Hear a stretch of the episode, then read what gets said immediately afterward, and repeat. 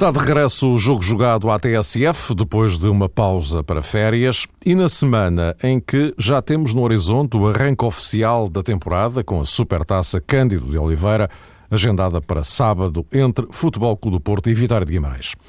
Mas, como é evidente, esta pré-época provocou, como é habitual, alterações nos plantéis dos principais clubes e nos outros também, como é evidente. Mas vamos, nesta edição de regresso, centrar as atenções sobre os nomes, os casos e também as incógnitas que ainda existem em relação a Futebol Clube do Porto, Benfica e Sporting. Uh, Luís, João, uh, bem-vindos. Eu uh, boas férias, suponho não? Em princípio. Foram, Fora, felizmente. Diz que sim. Sim, foram, foram férias razoáveis, dentro do possível, não é? É, nos tempos que Neste correm, país não é? Exatamente, nos tempos que correm é o, é o, é o que pode. Ora, eu propunha que começássemos uh, por aquilo que de mais recente marcou a pré-temporada e que sucedeu precisamente neste fim de semana. Falo naturalmente do Benfica e da partida da Eusébio Cup com o São Paulo, em que o nome de Cardoso foi gritado e, algo insólito, numa partida de apresentação houve assobios e alguns lenços brancos para uh, Jorge Jesus. Uh, Luís, uma vez que não podemos contar com a tua uh, presença aqui junto a nós, excepcionalmente, estás longe, dava-te a primazia para começarmos justamente por, por esta questão que de repente se tornou uma questão central no, no Benfica. E, e, sinceramente fica-me um pouco uma dúvida. não sei se eh, este, esta chamada eh, por Cardoso que se ouviu das bancadas da luz, mais do que eh, pedir a presença de Cardoso, não sei se não seria uma forma de ter como alvo Jorge Jesus. Estarei a raciocinar mal ou não? O que é que parece? Penso, penso que sim, estás, estás a raciocinar bem e é, é, de facto a dedução mais, mais lógica, até porque a maior parte das pessoas que estiveram a, a gritar pelo Cardoso teriam sido as mesmas que a época passada o assobiavam. Portanto, portanto isso parece-me claramente uma, uma evidência aquilo que estás a dizer. Eu penso que é uma, uma dedução lógica e tem a ver muito com, com o clima que foi criado em torno do, do Jorge Jesus uh, desde o final da época, da época passada. Uh, agora, a questão Cardoso, como é evidente, também tem vida própria e foi utilizada aqui como, como arma de remesso em relação ao treinador. A única coisa que de facto se questiona aqui e parece-me a mais, a mais evidente é como é que é possível um clube como o Benfica, com a estrutura que o Benfica tem, com o seu presidente, com, com a sua dimensão, deixar uma situação destas arrastar-se durante dois meses até se tornar neste momento uma fogueira que está, está a arder por baixo do, do treinador. Portanto, isto é, a questão Cardoso teria que ser resolvida o mais rápido possível depois de ter acontecido. Disse-o na altura aqui no programa que tivemos logo a seguir à final da taça de que, na minha opinião, não haveria nenhuma, uh, nenhuma condição para Cardoso continuar no, no Benfica. Uh, naquela altura falou-se muito na questão de se Jorge, Jorge Jesus continuasse ou não. Devo dizer que isso para mim é indiferente. Eu acho que Cardoso não tem condições nenhumas para continuar no Benfica, seja qual for o treinador, porque aquilo que ele fez respeitou toda a instituição, todo o Benfica, toda a camisola, toda a história, e portanto seria inconcebível um jogador que fez aquilo uh, continuar no clube. Portanto, essa, essa, essa, é, essa é a minha, a minha opinião. Uh, e portanto uh, e penso que também seria a, a, a, diretores do Benfica agora o problema de o vender pelo melhor preço uh, claramente fica condicionado quando, à partida, é um jogador que, que fica no mercado e, e, os outros clubes também percebem que o Benfica está, está, está vendedor, mas são as contingências que também o Benfica teria que, que gerir. Agora, o que, na minha opinião, não poderia deixar, deixar acontecer é começar a época. E sabendo que ia começar a época de uma forma também difícil em relação a, ao treinador, mas, é, mas é uma dificuldade assumida pelo Presidente e que o Presidente quer assumir, e eu acho que assume bem, como já disse, uh, não, tem, que, tem agora, agora tem que lhe criar as melhores condições para arrancar a época com essa confiança. E este caso Cardoso, de facto, está, está, está a tornar mais difícil este arranque da época para, para, para, o, para Jorge Jesus, em particular, porque acaba por, por pela bomba uh, lhe estourar nas mãos. Mas uh, vamos ver agora nos tempos próximos. Acredito que o Benfica vai, vai resolver o problema o mais rápido que possa. Agora, não acho possível, de alguma forma, em condições uh, aceitáveis, o jogador continuar no clube. Isso, isso, isso, na minha opinião, já o disse desde o primeiro dia, que acho, acho impensável acontecer, acho um absurdo. A questão, João, é que já passou este tempo todo, uh, Cardoso está afastado do, do plantel e de facto notou-se no, no, sábado, pela reação de parte do, do estádio, que a pressão sobre Jorge Jesus é, é brutal. Ou seja, ainda, ainda, estão lá as marcas do final da época passada, em que o Benfica quase ganhava tudo e acabou por não ganhar nada. Pois é, Mário, isso é realmente um aspecto que emerge nesta questão, mas eh, não é o único. E, na minha opinião, era importante separar as águas neste sentido. Quando os adeptos uh, cantaram a música do Cardoso e pediram, digamos assim, a sua presença no 11 do Benfica, isso tem uma interpretação que, na minha ótica, vai muito para além da esfera técnica, não respeita só a Jorge Jesus. E eu acho que neste aspecto o treinador do Benfica tem que estar eh, salvaguardado. Porque não é ele que decide as questões de âmbito disciplinar. Foi uma situação que na última temporada muitas vezes se abordou, ou seja, saber até onde ia o poder de Jorge Jesus no Benfica. Mas num clube grande, devidamente estruturado, o treinador tem o seu raio de ação, que na minha opinião também acho que deve ser abrangente e largo, mas não pode, como é evidente, ultrapassar determinados andares e muitas vezes substituir nas decisões pessoas que estão num plano hierárquico, eh, digamos que a um nível eh, superior. Então, se Jorge Jesus não tem e não deve ter eh, nas suas mãos o poder de decisão sobre a matéria, Jorge, Oscar Cardoso, não deve ser ele também o único destinatário se quisermos, não deve ser ele o principal destinatário dessas críticas implícitas nos cânticos a clamar pela presença de Oscar Cardoso. Como dizia o Luís, é uma questão que tem a ver com a estrutura do Benfica, estrutura dirigente de quem faz a administração do futebol, e a pergunta que nos últimos dias, na minha opinião, ecoa mais ao que se deve fazer é esta: onde é que o Benfica evoluiu nessa matéria? Entre o episódio do Jamor e aquilo que neste momento é constatável, onde é que houve aqui, digamos que, uma reorganização interna que nos permitisse hoje olhar para o Benfica e perceber que estes casos deveriam ter sido ou poderiam ter sido resolvidos em tempo útil. Isso não aconteceu. Percebe-se que o Benfica, nesse aspecto, também não caminhou positivamente. Se no Jamor, ao nível do protocolo, muita coisa falhou, e depois aconteceu aquele episódio com o Cardoso e com Jorge Jesus, a partir daí penso que também esse vazio não foi devidamente combatado pelo Benfica, porque hoje não é normal realmente ninguém se pronunciar, ninguém da administração sobre Cardoso e o treinador nesse aspecto deve ser ilibado, porque não é ele que decide, não é ele que faz o preço, não é, não é ele que negocia no mercado, não é ele que diz que Cardoso deve ir para aqui ou para lá. Por outro lado, Mário, também me parece que Jorge Jesus, se calhar porque mais uma vez lhe faltou enquadramento, não pode dizer aquilo que disse depois do jogo com o São Paulo, que perdeu. O Benfica perdeu. Ele afirmou, nomeadamente, que, enfim, a questão não se poderia centralizar no treinador, em Jorge Jesus, acima de tudo, estão os interesses do Benfica. Isto per si representa uma afirmação boa lúcida, uh, lá está, com sentido de instituição.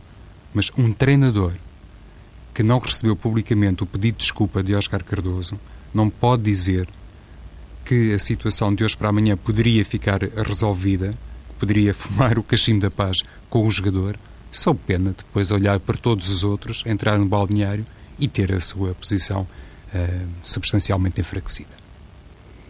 Uh, Luís, não sei se tens mais alguma coisa a acrescentar em relação a esta matéria, e porque se eu propunha que avançássemos já para o, o outro lado Sim. das questões, mas desde desde. Não, estou, estou de acordo com esta, com esta observação final que, que o João fez em relação a, ao que o Jorge Jesus disse. Eu penso que neste momento o Jorge Jesus está, e na declaração que fez no final, no final do jogo, a refletir uh, um pouco essa fragilidade que eu dizia na minha primeira, primeira intervenção.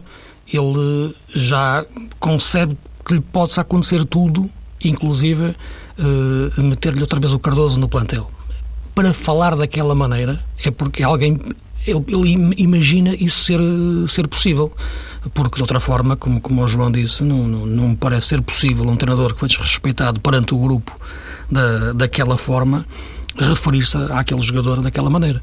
Uh, não está em causa aqui em nenhum momento, como é evidente, a qualidade futebolística do, do jogador, como é evidente que, que provou no Benfica a sua qualidade e, e, seria e teria lugar no plantel e, na minha opinião, no, no 11 inicial. Agora, há outros valores, como é evidente, que o Benfica tem, tem, que, tem, que, tem que respeitar, e esses são o da, o da instituição em si e aquilo que, que, que o, Cardoso, o Cardoso fez. Eu penso que eu não sei como é que o, que o jogador neste momento está a ser uh, enquadrado dentro da, daquilo que ele faz no dia a dia. Já percebemos que ele abriu uma via de comunicação com, com, com jornais. Uh, e, e, portanto, e diz uma série de coisas que, que acredito, quero eu acreditar, que escapam ao controlo do, do clube. Uh, o que leva muitas pessoas a falarem, e hoje em dia toda a gente fala de futebol é? de, de uma forma quase irresponsável, uh, quando ele diz que nem sequer o deixaram ir ver o jogo ao estádio. Ora, como é evidente, era completamente. Não há nenhum bom senso da, da, parte do Cardoso ir ver o jogo ao estádio, como é evidente. Como é que ele pode dizer uma coisa daquelas? Não é? Aquilo ainda torna mais complicado o, o problema. Aquilo é, é, mais uma agressão, no fundo, no fundo, ao clube, na minha opinião. Porque, como é evidente, um jogador que está neste momento com um inquérito em cima, depois de ter empurrado um treinador em pleno relevado, lhe apontado o dedo, apontado o dedo ao colega, insultá-lo, chamar-lhe a atenção, quer dizer, como é que esse jogador agora, com esse processo, com este processo a decorrer, quer estar na bancada a ver a equipa a jogar perante este problema que está a acontecer? Portanto, é, é, é mais, mais elementar bom senso que o jogador não fosse uh, ver o jogo. Se alguém do Benfica lhe disse para ele não ir, ou aconselhou a não ir, ou era melhor não ir, isso é lógico. Agora, o jogador tornar isso como uma proibição para entrar, no, nem deixarem ver o jogo.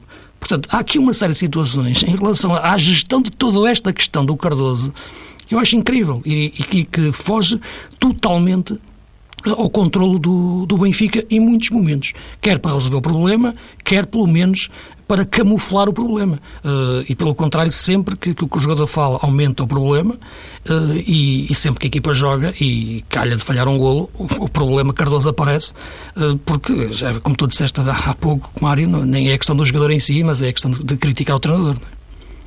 Ora, vamos avançando. Já agora que estamos com, a falar do, do, do Benfica, Vamos olhar para os eh, plantéis dos eh, três grandes, eh, sendo que neste momento há uma pergunta que eu não, não me atrevo a fazer-vos, porque sei que vocês não vão responder com, com, a maior, com a maior sensatez possível.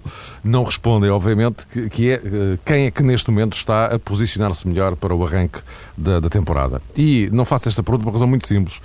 É que nas próximas quatro semanas, até 31 de agosto, 7 de setembro para o leste europeu, portanto ainda há uma espécie de prolongamento. Estes plantéis podem vir a sofrer alterações e uh, alterações significativas. Não precisamos de puxar muito pela memória, basta lembrar-nos do que aconteceu há um ano. Portanto, não precisamos sequer de ir uh, mais longe. Uh, portanto, quando os plantéis não estiverem definitivamente encerrados, eu compreendo que seja difícil estar aqui a tentar projetar uma nova temporada com base em dados que não são seguros. Mas há uma coisa que eu eh, penso que vocês sim, sim podem fazer: olhar para a realidade atual, nomeadamente para os jogadores que foram contratados. Já não tanto os que vão sair, mas os que foram eh, contratados. Ehm, também interligados com os pontos de interrogação que existem em relação a algumas possíveis saídas nos, nos vários plantéis. João, uh, olhando para o, para, para o Benfica, uh, é curioso porque o Benfica ainda não, não foi à procura de uma alternativa a Cardoso. É, é curioso, não é? Mas, uh, alternativa com aquelas características, entendemos, não é? Mas, dizia eu, uh, olhando para uh, os que vieram, os, os sérvios, nomeadamente Markovic e Dioricic, uh, acabaram do lote dos sérvios, evidentemente, por se destacar em relação aos restantes, também não surpreende, por comparação com, com eles. Bruno Cortês, o próprio Jorge Jesus confessava no sábado que Boyle não está muito habituado enfim, aos mecanismos defensivos, isto aqui e tal.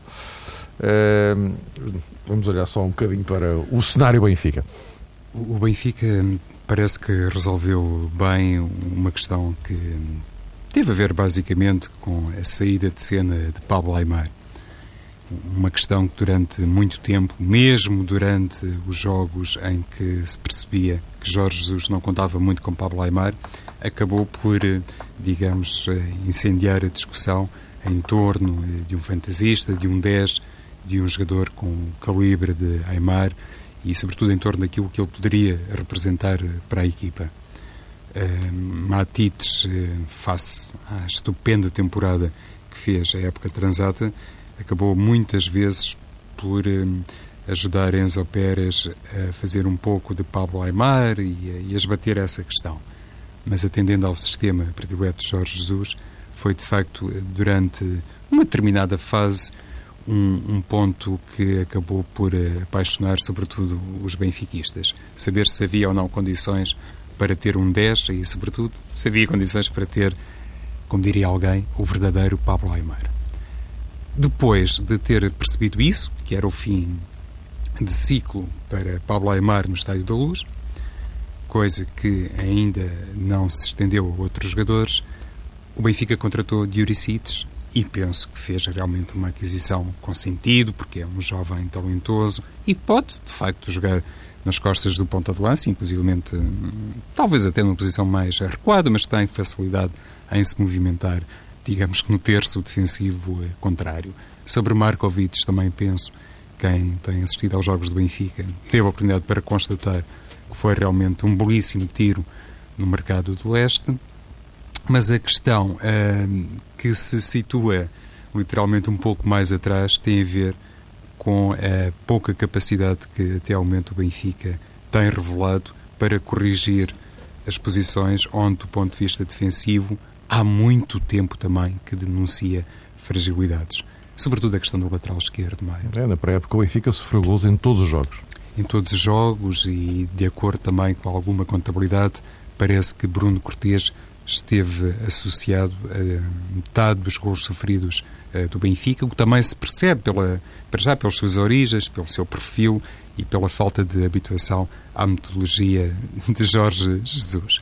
Mas nestas coisas, isto para tentar entroncar mais a resposta com a tua formulação de há pouco, nestas coisas um clube grande, quando está realmente sujeito àquilo que é ditado pelo mercado, e o Benfica está, e se calhar deseja estar, quem faz, de facto, a gestão económica ou financeira uh, de um emblema como o Benfica, estará certamente desejoso de que todos os dias aconteçam grandes negócios. Isso uh, não deve ser, uh, digamos que, visto como um pecado. É natural que os clubes portugueses, mesmo os de maior dimensão, precisem dessa injeção de capital ano após ano. E em certa interpretação, penso que até corresponde à constatação de uma boa política e de uma forma correta de contratar jovens jogadores que depois podem ser valorizados. Mas se fizermos o comparativo, e era aqui que queria chegar, Mário, entre aquilo, por exemplo, que o Futebol Clube do Porto já fez neste defeso, quando recuperou um jogador como Jorge Fuchila, e aquilo que o Benfica, até ao momento, eh, não foi ainda capaz de fazer para se acautelar, para se defender desses negócios que podem surgir de última hora, entendemos aqui que, mais uma vez, o Benfica aparece com demasiados pontos de interrogação relativamente ao seu maior rival, àquilo que a concorrência tem feito e, sobretudo, ao nível daquilo que ainda pode acontecer internamente. Porque ninguém sabe se Garay fica, ninguém sabe Uh, se Matites. Gaetan fica, se Matites fica, o Cardoso é outra história, o próprio Sálvio. Dir-me-ás, no Futebol do Porto também existem uhum. interrogações, uhum. mas um olhar mais atento, uh, desculpa este atrevimento, permite-nos concluir isso, que independentemente do que pode acontecer num lado e no outro, aquilo que já foi feito, na medida do possível, pelo Futebol do Porto, serve para acautelar determinadas situações. E o jogador que foi contratado para a posição no lateral esquerdo, que é assim uma espécie de lugar maldito no Benfica há muito tempo, ainda não convenceu na plenitude, nem poderia convencer, porque eu estou crente que o próprio Jorge Jesus nem sequer está muito surpreendido com o rendimento de Bruno Cortês, porque uhum. conhece as características do jogador. Penso que a esse nível o Benfica realmente poderia ter feito mais. Uhum. Ainda por cima, Melgueiras poderá estar de, de, saída. Também é verdade. Há Silvio, uh, dá para um lado como dá para o outro, mas uh, claramente mais à direita que à esquerda, não é? Sim, mas se calhar, uh, para terminar, Mário, Sim. pode ser o mais sério candidato ao lugar de um lateral esquerdo do Benfica. Uhum. E depois, Luís, também, depois também temos aqueles jogadores que o Benfica contrata para emprestar, não é? Sim, isso faz parte de outra, de outra questão, mas isso todas, todas as equipas grandes têm isso. O Porto também faz isso, o Braga também faz isso, portanto, hum, muitos jogadores são emprestados e depois são, são, são geridos de outra, de outra forma, ainda por cima agora mais com as equipas B. Eu penso, penso que essa questão do, dos contratos, que há pouco tempo apareceu a notícia que o Benfica tinha contratos com mais de 100 jogadores, portanto, penso que tem que ser visto isso caso a caso, não, não me parece que seja que se possa ser analisado dessa forma tão, tão fria. Agora, pegando um pouco naquilo que estava, que estava o João a dizer, repara, o problema neste momento, é verdade, como tu dizes, que é difícil fazer uma análise em termos daquilo que quem está a trabalhar melhor ou pior, porque o mercado está, está, está em aberto mais, mais um mês, praticamente, e, e, e acredito que, que vai ser no último dia de mercado novamente é que, que possam aparecer uh, as saídas, porque vai continuar aberto durante mais algum tempo o, mercado russo, não é? Depois de fechar o, o nosso de 31 de agosto. Uh, e, e também ali o francês, ali um dia ou outro, que, que me parece devido ao fim de semana. Mas, sobretudo, porque, porque falei nestes dois porque são onde estão as, do, as bombas atómicas financeiras, não é? Que, em que a qualquer momento podem bater a cláusula de rescisão de, de alguns jogadores, sobretudo no caso do Benfica, o Matic e o Sálvio, no caso do Porto, uh, o Mangala e o Jackson. Penso que são as grandes ameaças que, que, que, que estarão em cima de, de, dos dois grandes do nosso campeonato, uh, em termos de abanar completamente a sua, a sua, a sua estrutura de, uh, de jogo. Em relação à questão de, de defensiva que tu dizes, eu penso que os problemas defensivos das grandes equipas não resultam de como se defende. Na maior parte das vezes, resultam de como se ataca.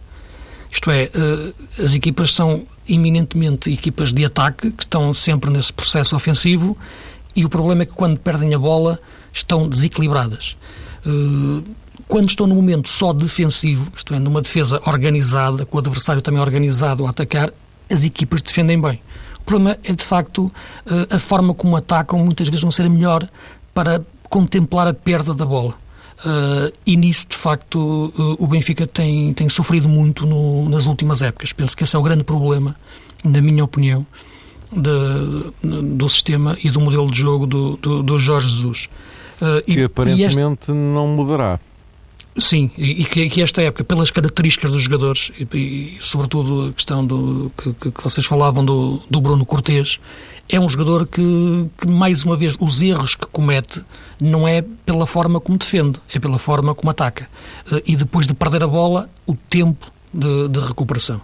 É evidente que ele vem de um futebol, eh, o brasileiro, em que quem faz os flancos são os laterais a atacar. O futebol brasileiro não tem extremos de raiz, poucas equipas têm. Agora o Atlético Mineiro que apareceu um pouco com, com, essa, com essa forma de jogar, mas não, as equipas, a maior parte delas não têm. O, o extremo puro é mais um, os avançados móveis e então são os laterais que dão essa projeção. E o Bruno Cortes é um jogador que cresceu sempre nesta forma de jogar e com muita qualidade nesta forma de jogar. Vindo para, para, para o Benfica agora, num, num, num, sistema diferente e numa forma de jogar diferente, ainda por cima o Benfica que tem extremos puros, é claro que ele tem que jogar de forma diferente, ou melhor, tem que atacar de forma diferente. E isto é uma aprendizagem que o jogador tem que fazer. Acredito que o Jorge Jesus sabe isto que eu estou a dizer, como é lógico, por cima sendo ele um adepto do futebol brasileiro. Agora, é, um, é mais um jogador uh, que é contratado e em vez de começares logo a trabalhar as tuas forças, tens de começar a trabalhar para colmatar as suas fraquezas, se me estou a fazer entender. Isso, hum, como é evidente, atrasa uh, a optimização da forma de jogar da equipa e dos jogadores em si. Uh, e por isso, os problemas que, que aparecem agora, e por isso, neste momento, olhas para o Bruno Cortes e não pensas como é que eu faço para, para o colocar a jogar melhor. Não pensas isso, pensas como é que eu faço para ele não cometer erros. E, portanto, quer dizer, quando o primeiro pensamento que tens quando contratas um jogador é como é que eu faço para não cometer erros e não como é que eu faço para ele jogar melhor, por isso percebe que, que, que a contratação uh, não pode ter o efeito imediato que se quer. E diz, diz. Não, ia acrescentar uma Só coisa pegando avançando sim, também rapidamente. Para, para o Porto. Um, se calhar os adeptos do Benfica e a, e a, crítica em geral ainda estão um bocadinho reféns. Uh, estava a medir as palavras de Luís a propósito uh, da vocação atacante de determinadas equipas, condicionante uh, da maneira como defendem. O, o Benfica e, e os adeptos, mantenho, lembram-se muito como era Fábio Coentrão, também um lateral muito ofensivo, mas que depois conseguia, se calhar, ter tempos de recuperação, para designar assim genericamente depois a tarefa de transição, muito melhores que Bruno Cortes. E lá está. Isso também não é surpreendente porque Coentrão, bem ou mal, estava um bocadinho mais habituado um bocadinho grande claro. ao futebol português, não é, Luís? Exato, cresceu no, no, nesta forma de jogar e pelo menos ouvir o treinador a falar com os colegas de como é que se defendia, não é? E, e, agora iria recuperar outro jogador que já não está no Estádio da Luz, que é o Xavi Garcia, também tinha um, comportamento defensivo que ajudava depois a equipa a estender-se na retaguarda de maneira diferente, como que alargando os defesas centrais. Um, o recuo de Xavi Garcia permitia isso. Neste momento, se calhar, não é bem isso que se passa no Benfica e o Cortês também sofre com esse aspecto. Luís, olhando agora para o uh, Futebol Clube do Porto, uh, o, o, João já aludia uh, há pouco ao facto de o Porto se ter, digamos que, precavido um pouco mais cedo em relação a determinadas eh, situações, embora continue aberta a possibilidade de, já falaste aí de Mangalá e Jackson, nomeadamente, de, de saírem, poderá haver mais um ou outro, enfim. Mas um, eh, uma das, das, questões que mais se discutiu nestas últimas semanas é o, o, o meio campo e a forma como o Paulo Fonseca eh, estará uhum. a trabalhá-lo. Fernando e Defur, eh, ambos mais recuados em relação a Lucho, eh, sendo que, eh, por aquilo que se tem ouvido das várias discussões à volta do, do, do assunto, aqui evidentemente a questão não é uh, Lucho a fazer 10, aqui a questão é ter Fernando e Defur mais atrás, os dois. Uh, isto é mesmo assim? Uh, o, estará o Porto a passar por um processo de transformação? Uh, é um, o, o 4-3-3 pode deixar de ser exatamente como o conhecemos? Enfim, o que é que parece? Vamos ver, vamos ver o que é que acontece. Ainda está muito no princípio e ver exatamente qual é a ideia do, do Paulo Fonseca. Eu penso que nada disto se colocava esta questão se, se existisse ainda João Moutinho. Se João Moutinho fosse um desses elementos do, do chamado duplo pivô, uh, isto não existia, porque o duplo pivô des desaparecia, mal a equipa recuperava a bola e o João Moutinho aparecia numa zona mais adiantada. Uh, e eu acho que é isso exatamente que, que, o, que o Paulo Fonseca pede a esse segundo elemento que agora está a jogar mais perto do, do Fernando. Uh, no fundo, em relação ao Porto da época passada, mantém-se o, o 4-3-3, isto é, quatro defesas, três médios e três avançados. Uh, a única diferença é que, de facto, o segundo médio já começa a jogar, isto é, quando o Porto pega na bola, ele está mais próximo do médio defensivo do que do médio ofensivo. E, portanto, nesses momentos, sim, o Porto tem dois homens mais atrás. Uh, tem acontecido com, com, com o Defur, como disseste, que de facto é o jogador que neste momento tem jogado mais vezes nessa posição. Já aconteceu com o Josué, penso que vai acontecer com mais naturalidade quando ele entrar no nosso futebol com, com Herrera, que acho que é um jogador que faz muito bem essa tarefa. No fundo, eu penso que o problema que se coloca não é tanto o, esses dois médios, uh, mas a forma como eles têm que movimentar. Uh, isto é, a forma como eles têm que sair, deixar de estar juntos. Uh, e neste momento, na maior parte de, dos jogos, têm estado vezes demais próximos um, um do outro. E, e, e, nesse momento dá a ideia que o Porto, de facto, inverteu o tal, o tal, o tal triângulo. Uh, penso que com o decorrer do tempo, e parece-me que essas intenções do, do, do Paulo Fonseca, ele só me vai se libertar cada vez mais para se aproximar da, da, da, da chamada segunda linha do meio campo, a linha mais ofensiva, onde, onde aparece Lucho. E, e esse aspecto é, é, é, é importante notar, que é colocar Lucho a pensar mais como médio do que como quase um segundo avançado. Né? O Lucho, quanto mais pensar como médio, na minha opinião, melhor, melhor joga e permite que os três homens da frente do, do Porto se possam movimentar uh, à vontade, quer, quer o ponta de lança, quer, quer os extremos, e vamos, vamos tentar perceber durante a época quais são os homens que podem jogar, podem jogar nas alas, porque ainda ontem vimos a aparição de, de Quintero, que é um grande jogador, e o seu lugar natural em campo seria o 10, mas aí está, está Lúcio e, e poder encaixá-lo no 11 inicial terá que ser sempre descaído um pouco sobre, sobre o flanco. Um pouco aquilo que Josué fez também um pouco, na época passada no Passos e que ontem, frente, frente ao Nápoles, uh, fez. Uh, vamos ver, porque penso que é, que é um dado importante. E outro aspecto, depois podemos falar mais à frente, mas é a questão do, do, do Porto estar tão equilibrado. Disseste que o Porto estava mais precavido, não é? Dizia, dizias tu, João, é, em relação sim, às saídas. Às saídas sim. sim. e não, não sei. Uh, repara, por exemplo, a questão dos laterais. O Porto tem Danilo e, e tem Alexandre. Agora tem a questão Fuchile, não é? Que é um jogador que pode jogar nos dois flancos, mas não tem mais, grande, mais opções, tirando as, as adaptações que faz do, do Mangalá e do, e do Maicon, não é? Uh, portanto, eh, na questão dos laterais, uh, sim, se estes jogadores de facto aguentarem, não é? Uh, na frente há a questão Jackson em aberto, mas isso aí será questão para irmos falando em relação ao mercado enquanto ele for decorrendo. Nas próximas semanas, claro. claro. sendo que, João, e aliás, seguindo um pouco o raciocínio do, do, do, do Luís, em relação aos extremos Nesta altura, a Varela, claramente, não é? Mas depois uh, há muitas incógnitas para o outro lado, não é? Sim, dizer, e até existia esta dúvida em torno. É, fica um bocado, é um bocado aquela de. Já, já lá vai o tempo de Hulk e Rames, não é? é da possível contratação do. E, portanto, depois, Sim. claro, essa é outra história também. Ao que consta, terá feito uma viagem de ensaio para Donetsk e tenho a certeza que depois de chegar lá e de conhecer, enfim, aquela realidade, dificilmente Bernard dirá não a Shakhtar, mas enfim, isso também já sou eu a especular. Não nos pertence a essa interpretação. Então, em relação a esta questão.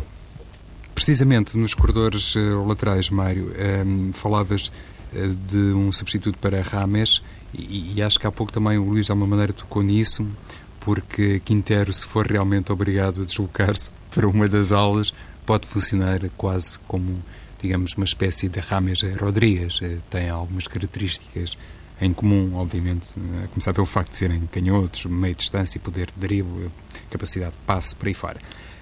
Paulo Fonseca, provavelmente, quando reorganizou o corredor central da equipa, atendeu a tudo isso que vocês disseram. Em primeiro lugar, não tem um jogador como João Moutinho.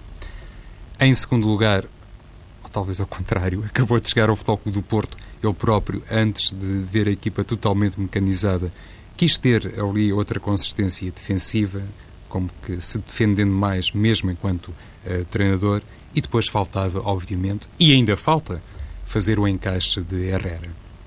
E Herrera é um jogador que, inevitavelmente, pelas suas características, irá sempre, digamos que, mudar o cenário.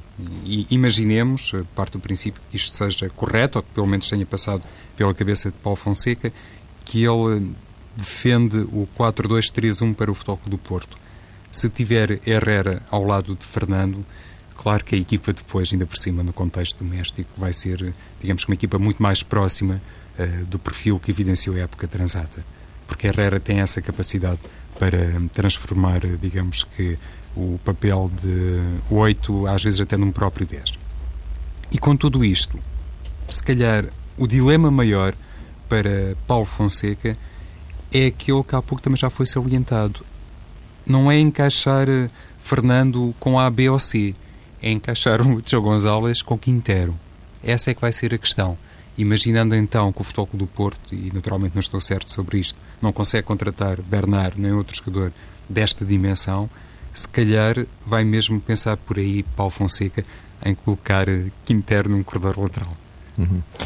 Ora bem, meus caros, eh, não sei se Luís tem alguma coisa a acrescentar, porque senão iríamos para o último ponto não, eh, força. Com, com o Sporting. Uh, Sporting que uh, é evidente que, do ponto de vista de objetivos para esta temporada, uh, tem objetivos diferentes dos de Porto e Benfica.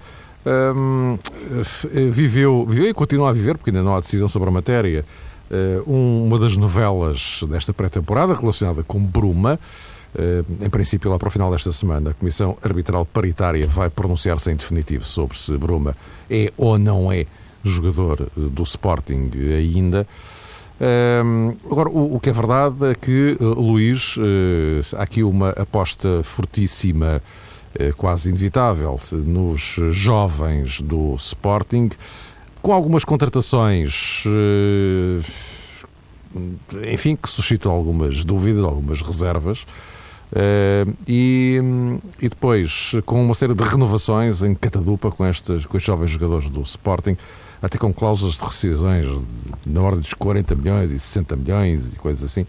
Bom, mas eh, pondo esse lado, o trabalho de Leonardo Jardim eh, tem eh, ou poderá eh, levar a que os sportingistas acreditem que o objetivo do terceiro lugar é viável neste contexto, tendo como concorrente mais próximo ou mais direto o Braga, de Jesualdo.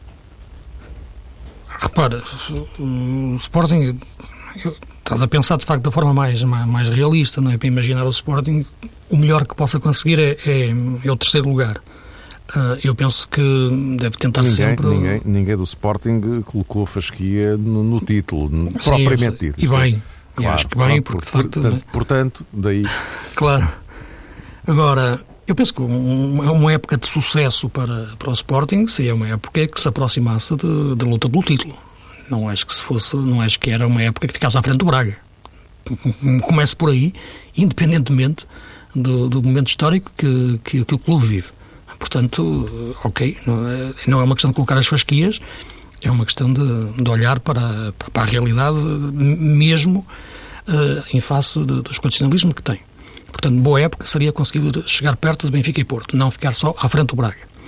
Uh, em relação às apostas que têm sido feitas, eu penso que a questão do, do, das cláusulas de rescisão que tu dizes do, dos jogadores, da formação, eu penso que todas estas renovações estão a ser feitas uh, e, e as tais cláusulas de, de, de rescisão, uh, mais do que pelo valor dos jogadores em si, tem a ver mais com o valor do Bruma. Isto é, o, o, medo que existe é que possa acontecer algo parecido com o Bruma. Isto é, de repente estes miúdos começam a jogar na equipa principal, jogam bem, não têm contrato feito, acontece-nos o mesmo.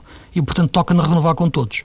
Só que eu acho que não há realidades iguais. Eu acho que os miúdos não são todos iguais. Se me perguntas a mim, e renovavas com todos da mesma forma? Não escolhi aqueles que penso de facto que fazem sentido e aqueles que não fazem. Porque há uns que se calhar eu não aposto, outros sim aposto. Se acertava sempre, não, se calhar não, se calhar podia me enganar.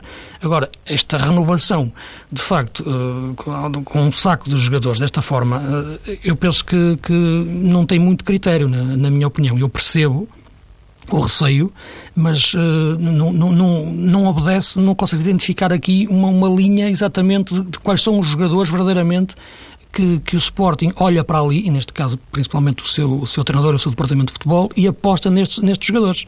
Portanto, tem a ver aqui mais com receio de que possa acontecer algo parecido com, com, com o Bruma.